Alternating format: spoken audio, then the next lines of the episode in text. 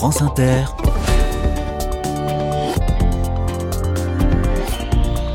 Dorothée Barba. Bonjour à toutes, bonjour à tous. On est dans le 29 depuis lundi et on n'a pas encore tellement parlé breton, dites donc. Je me rattrape aujourd'hui. Allez, cinquième et dernier jour dans le Finistère pour les carnets de campagne. Et on s'intéresse au mot bresque, un joli vocable breton pour dire fragile. Les langues fragiles, les langues minoritaires sont au cœur du festival Bresque, bientôt prévu à, Douarnenez. L'association qui organise ce festival met à l'honneur la traduction. Elle accueille en résidence des traducteurs et des traductrices dans le Finistère, histoire de valoriser ce métier important et trop souvent dans l'ombre. Je passe un coup de fil dans un instant à l'association Rhizome. Mais d'abord, plein feu sur un café qui est bien plus en fait qu'un café. Des soyez les bienvenus. Carnet de campagne, le journal des solutions. Nous voici à Locmelar, village de 450 habitants, au seuil des Monts d'Arrée, pas très loin de Landévisio, pour parler d'un précieux bistrot-épicerie, une coopérative installée dans l'ancienne maison paroissiale, le Mélardite. Bonjour Florian Géano. Bonjour, bonjour Dorothée. Bienvenue dans les carnets, vous êtes le co-gérant de cet endroit avec Margot Netton. Votre nom, Mélardite, c'est du breton si je ne m'abuse, ça veut dire quoi? Oui, tout à fait. Alors, Mélardite, ça se traduirait par je te dis en breton, d'une manière, puisque je te le dis, si, si, je, je t'assure. Et donc, euh, ça se prête bien à Locmélard, puisque nous sommes ici à Saint-Mélard et le Mélardite, euh, c'est un nom qui se prêtait très bien à l'endroit. Et ça dit quoi alors cet endroit? Et ben alors cet endroit, euh, bah, c'est un lieu où on se retrouve, un lieu où on peut aussi faire euh, des courses, des achats, un lieu où on peut prendre un café, un lieu où on peut venir écouter un concert, un lieu où on peut venir suivre des ateliers de couture ou jouer à la belote. Voilà, c'est un lieu vraiment euh, convivial et de, et de partage. À quoi elle ressemble cette ancienne maison paroissiale? Et ben en fait, donc euh, lorsque nous sommes arrivés à Locmélard, donc c'était en 2017, euh, la mairie venait tout juste de racheter cette maison paroissiale. Alors c'est une vieille bâtisse sur la place du village. Et en fait, on a eu un coup de cœur pour cette maison-là. C'est une petite maison hein, qui fait 110 mètres carrés seulement, qui a été entièrement rénovée. En fait, on a fait euh, beaucoup de travaux pour qu'elle puisse euh, devenir un lieu chaleureux, que ce soit des travaux en, habit en chantier euh, collectif, peinture, démolition, etc., et aussi beaucoup par des artisans du coin. Euh, cette maison aujourd'hui, elle est, elle est accueillante. Euh, la mairie a pris des risques pour la rénover. Elle est propriétaire des lieux.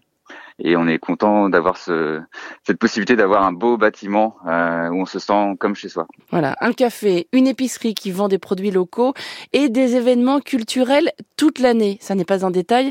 Vous vous présentez volontiers comme un bistrot, mais pas que. C'est ça. L'idée, c'est d'avoir un bistrot et pas que. Donc, euh, d'avoir un lieu qui soit euh, ouvert, hein, d'avoir une épicerie de proximité, d'avoir aussi un café euh, et de proposer des événements culturels, comme vous l'avez dit, Mm. toute l'année.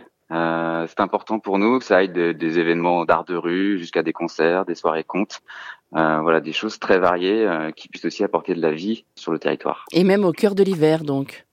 Et oui, c'est pas banal, je pense, d'avoir un café épicerie euh, concert qui soit ouvert toute l'année, euh, quasiment 40 heures semaine, euh, dans un village de moins de 500 habitants. Euh, donc c'est quelque chose qu'il faut chérir et qu'on essaye de, de chérir. Il y a, il y a tout qui est inventé encore, hein, c'est quelque chose d'assez nouveau. Et c'est un pari euh, collectif qu'on essaye d'imaginer chaque année. Vous êtes le seul commerce de Locmelar Alors aujourd'hui, oui. Aujourd'hui, nous sommes plus que le, le seul commerce de Locmélard. Euh, comme dans beaucoup de communes, il y avait euh, ici avant euh, plusieurs cafés, épiceries, et on a décidé donc de, de tenter le pari de relancer un commerce ici. Alors votre statut n'est pas un détail, hein, Florian. Vous avez choisi la coopérative. C'est une façon de faire du lien, j'imagine, entre les habitants, mais aussi les producteurs, la mairie et vous, c'est ça? Oui, tout à fait. Alors nous sommes une SIC, une société coopérative d'intérêt collectif. Euh, c'est un format qui mélange, on va dire, un mix entre une entreprise et une association, euh, puisqu'on a une gouvernance qui est très collective. Euh, nous sommes 29 euh, sociétaires au sein de notre coopérative. À l'intérieur, il y a des habitants du village, il y a la municipalité de Locmélard, il y a également des associations, et puis il y a les salariés, les salariés du lieu, Margot et moi, euh, des producteurs également. Et effectivement, ça nous permet en fait d'avoir une vision d'ensemble du projet et puis aussi bah, de, de travailler collectivement en fait pour essayer de, de réussir ce projet. Vous êtes optimiste pour sa pérennité? Oui, alors bah, chaque année, comme je vous disais, hein, c'est c'est un challenge. Ça reste quand même un projet qui est fragile. Économiquement, on a besoin, nous, euh, d'un soutien et d'une attention particulière des habitants, forcément, d'une fréquentation aussi qui soit régulière. Je pense que c'est quelque chose qui fonctionnera que euh, si tout le monde met à la main à la pâte et euh, change aussi quelque part ses pratiques. Voilà, c'est un lieu qui propose de relocaliser des choses et donc il faut que ça se transforme aussi dans la vie de chacun, intégrer le Mélardi dans sa dans sa vie, euh, venir y faire ses courses de manière régulière, euh, y voir des concerts ou proposer des ateliers, venir en famille, entre amis. Voilà, c'est vraiment quelque chose d'important et euh, ça fonctionnera euh, grâce à tout le monde. Voilà, on est on n'est pas nombreux. On a aussi des communes aux alentours hein, qui fréquentent le lieu. Ça, vient même de, de Brest ou de Morlaix euh, pour les concerts, donc c'est un sacré mélange de population. Pas plus tard que cet été, hein, on, on, a une programmation euh, culturelle l'été. On a fait venir un, un groupe, voilà, du Bénin, qui est le Gambé Brass Band, et ça a été un moment magique parce que de voir ce groupe assez connu et, et là en, en, tenue traditionnelle jouer sur la place du village avec énormément de gens différents réunis de toutes les générations. Euh, quand on regardait ça, euh, voilà, on, on disait qu'on avait réussi quelque chose à ce moment-là et que et, et qu'on faisait pas ça pour rien. Petite fierté, j'imagine. Ouais, bien sûr, quand même. Mais voilà, fierté parce que une réussite vraiment collective. On est deux co-gérants de ce lieu, mais on est avant tout euh, une vingtaine de personnes associées qui prêtent des coups de main pour que ce lieu vive à l'année. Longue vie au Mélardi ou au Mélardite, selon qu'on le prononce à la française ou à la bretonne. Hein. C'est donc à, à Locmélard, dans le Finistère. Merci beaucoup, Florian. Merci à vous. Et bonne journée. À bientôt. Au revoir. Je jette un œil à la boîte mail des carnets qui croule sous vos messages. Michel, dans son courriel, veut signaler un endroit qui mérite toute la lumière, installé dans l'espace le plus à l'ouest, accueillant du public, à quelques centaines de mètres de la pointe du Raz. Ça s'appelle Monsieur Papier. Monsieur Papier, m'écrit cet auditeur, est un café papeterie, librairie, pâtisserie. Là aussi, le mélange est plein de promesses. Et le décor est grandiose, écrit-il. Monsieur Papier, c'est à Plogoff, dans le Finistère. Le message de Martine. Bravo pour votre émission qui met en lumière nos initiatives locales, écrit cette auditrice. Je souhaite partager avec vous la mission de mon association. Emera, association de professionnels solidaires en accompagnement psychosocial. Nous sommes des professionnels de la relation d'aide, des psychologues, psychomotriciens ou encore infirmières psy, et nous proposons bénévolement un accompagnement et un soutien psychologique gratuit aux personnes qui ne peuvent être prises en charge par d'autres moyens. Les collectivités locales mettent des locaux à notre disposition pour favoriser la proximité avec ces publics fragiles à Morlaix, Plouvorne, Plouénan, Landivisio, Cléder et Santec. Depuis sa création en 2020, l'association a accompagné près de 400 personnes. Emera avec un H, ce nom est un hommage à la déesse de l'aurore dans la mythologie grecque.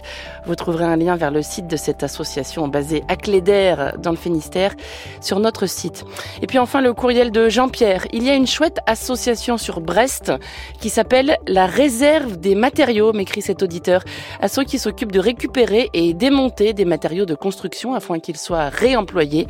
Les matériaux sont vendus aux particuliers à des prix très bas. J'ai reçu plusieurs messages d'ailleurs sur cette ressourcerie, ce qui prouve que c'est une très bonne adresse. La réserve des matériaux à Brest, là aussi bien sûr, un lien vers leur site et, sur le site de notre émission. France Inter, Carnet de campagne.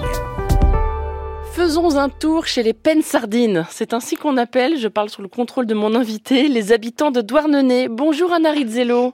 Bonjour. Bienvenue dans les carnets. Sardines, vous confirmez? Oui, tout à fait, c'est ça. Étonnant, ce gentilé. C'est un nom qui était donné en fait aux ouvrières qui travaillaient dans les usines ici de poissonnerie, de sardines en particulier, et peine en breton. Alors là, je parle avec des pincettes parce que je suis pas bretonnante, mais ça veut dire euh, tête, et donc on les appelait tête de sardines. Voilà, les peines sardines de Douarn. C'est la Fondation de France qui nous a donné envie de parler de votre association qui s'appelle Rhizome, une asso qui porte ça. haut la lecture et l'écriture. Vous organisez des résidences d'écriture, mais aussi des ateliers des rencontres et j'en passe. Votre nom me rappelle de vagues souvenirs des cours de SVT. Le rhizome, c'est une partie de la plante, hein, c'est ça? Tout à fait, oui. Les rhizomes, c'est, euh, ça pousse à l'horizontale, pas à la verticale, et ça prolifère, voilà, de manière horizontale. Donc, il est nomade, il est, il est transversal, la racine, elle est, elle est sédentaire. Et pourquoi ce nom alors? Alors, ce n'est pas moi qui ai trouvé ces noms-là, c'était la fondatrice, la créatrice de l'association Caroline Troin qui a créé Rhizome en 2012. On, voilà, on va à la rencontre d'autres racines et, et on parle d'identité comme quelque chose qui est composé d'apports extérieurs, des cultures composites, tout ça est important. Et donc, mm. voilà, c'est une manière, je pense, de célébrer cette pensée en réseau. Et aussi, euh, ça correspond aux réalités de l'association concrètement, parce qu'on est tout le temps dehors, à la rencontre des gens, en essayant d'expérimenter de nouvelles formes en fait de d'action, de projets et faire des rencontres en fait, mm. partager. Du coup, tout ça, ça prolifère comme ça. Du coup, la métaphore botanique, c'est quelque chose qu'on aime bien décliner ici. Ça correspond en réalité quoi de l'association. Alors on va jeter un œil à, votre programme chez Rhizome pour les mois à venir. En février, mm. vous accueillez une traductrice lusophone. La traduction, c'est quelque chose de très important hein, dans vos activités. Oui, c'est important parce qu'on travaille sur la littérature étrangère, sur l'ailleurs, de façon générale sur l'austérité. On aime bien se servir des livres et de la littérature pour parler de ça, mais on aime bien aussi cuisiner ensemble. On mène beaucoup d'ateliers de cuisine, par exemple. On fabrique des expos autour de ça. Euh, et là, oui, euh, la traduction, oui, parce que sans traduction, il n'y aurait pas de littérature étrangère. Je pense qu'il y aurait des sacrés vides dans nos bibliothèques, en tout cas dans la mienne, c'est sûr. Je ne parle que deux langues, le français et l'italien. Et je ne lis pas que de la littérature italienne ou française. Donc voilà, s'il n'y avait pas les traductrices et les traducteurs, concrètement, on n'aurait pas accès en fait ça. Et la traduction, c'est aussi une forme d'hospitalité, d'accueil de l'autre je pense que c'est quelque chose qui est important aujourd'hui surtout. et donc, on a euh, élargi en fait euh, les résidences d'écriture non seulement aux écrivains et écrivaines étrangères, mais aussi mm. aux traductrices et aux traducteurs. On dit parfois que traduire, c'est trahir. Est-ce que vous confirmez, vous qui côtoyez beaucoup de gens dont la traduction est le métier? Alors, cet, cet adage m'horripile. Ah, ben, je, suis tombée en plein dedans, voilà. Je trouve que la traduction, c'est euh, pas un mal nécessaire, c'est un bien nécessaire, mm. comme disait une, une, autre grande traductrice québécoise, et que c'est pas trahir du tout, c'est recréer quelque chose, en fait, de, dans une autre langue, dans une autre culture, c'est vraiment accueillir quelque chose d'autre, en fait, de différent de nous et c'est capital, en fait. C'est quelque chose qui est politique, dans le sens large du mot et dans le bon sens, dans bon sens, en fait, du mot, quoi. Et on continue à, Rhizome aussi de, de travailler sur ça avec des temps forts sur la traduction et les langues minorées, avec un notamment qui s'appelle le Bresque. Voilà, j'allais y venir. Ça, c'est, ça, c'est en mars, hein, les 15 et 16 mars 2024. Les 15 16 mars. Un festival baptisé Brek. Ça veut dire fragile en breton, c'est ça? Qui veut dire fragile en breton, tout à fait. Et c'est une fragilité, voilà, qui, euh, qui fait référence à la fragilité, oui, de ces langues que on appelle minoritaires. Je préfère dire minorées parce que, comment dire, il y a toujours une culture dominante qui décide qu'à un moment, tel groupe, telle langue est minoritaire. Voilà. Et donc, c'est montrer cette fragilité-là, mais c'est une fragilité assumée, quoi. C'est une fragilité joyeuse, déjà. Et qui n'est pas du tout dans un repli, qui est plutôt en effervescence en fait. Cette année, par exemple, il y aura des traducteurs qui traduisent, euh, deux traductrices qui traduisent de l'islandais au breton. Ah oui, dis donc, ça c'est pointu, hein, de l'islandais au breton. Par exemple, mm. des choses comme ça. Et puis, il y a des lectures bilingues, des films, enfin voilà. Et puis Rhizome, ce sont aussi des ateliers, Anna Rizzello, et notamment des fabriques de livres, c'est ça? C'est ça, c'est ça. On organise notamment un cycle d'ateliers qu'on appelait la petite fabrique du livre. Et c'est un cycle d'ateliers où on aboutit avec les élèves après un travail de plusieurs mois à la fabrication d'un livre artisanal. Donc on fait intervenir, c'est pour découvrir la chaîne du livre, euh, montrer que voilà, pour arriver à un livre, il y a plusieurs figures derrière. En fait, il y a plusieurs personnes qui travaillent, un, un écrivain évidemment, mais aussi un éditeur, un relieur, une illustratrice par exemple. Et nous, on crée en fait, on fait toutes ces étapes-là ensemble avec à chaque fois une illustratrice, euh, un relieur, euh, un écrivain. On écrit les textes avec les, enfin, les élèves écrivent les textes, ils les illustrent, ils relient les livres et à la fin, on a chacun répare avec euh, avec son livre. Quoi. Quel est votre plus beau souvenir depuis que vous travaillez dans cette association, Anna? Mon plus beau souvenir, je pense que c'est un événement qu'on avait organisé pour les journées du patrimoine, ou matrimoine, dans un quartier de Douarnenez qui s'appelle Poule David. C'est un quartier où il y a pas mal de jolies petites maisons, mais aussi l'HLM et où euh, il ne se passe pas forcément grand chose. et euh, pas pour la volonté des habitants, parce qu'il y a quand même un tissu associatif dans ces quartiers qui existe et qui est fort. Mais c'est d'autres voilà, d'autres décisions quoi qui font que. Et on avait organisé euh, une journée en fait dans ces quartiers en mettant l'honneur des figures de ces quartiers-là nées à Poul David donc, dont Germaine Legoff, qui était la première euh, femme à avoir euh, créé et dirigé une école normale de filles au Sénégal à Rufisque. Et donc, on avait créé, on avait monté une expo avec donc cette figure de Germaine Legoff née à Poul David avec ses élèves, en fait, africaines. Et ça, on avait fait ça avec les habitants de ces quartiers plusieurs mois à l'avance. On avait construit la déco ensemble. On a rebaptisé une place Germaine Legoff. Voilà, c'était quelque chose. On avait grillé des sardines ensemble. Ça avait été une journée très joyeuse, très belle, quoi. Mm. Tout finit toujours par des sardines, à hein, Douarnenez. Personnellement, je n'en mange pas, mais oui, c'est quand même entré de l'identité, ou en tout cas, ça fait partie de l'histoire de la ville, oui.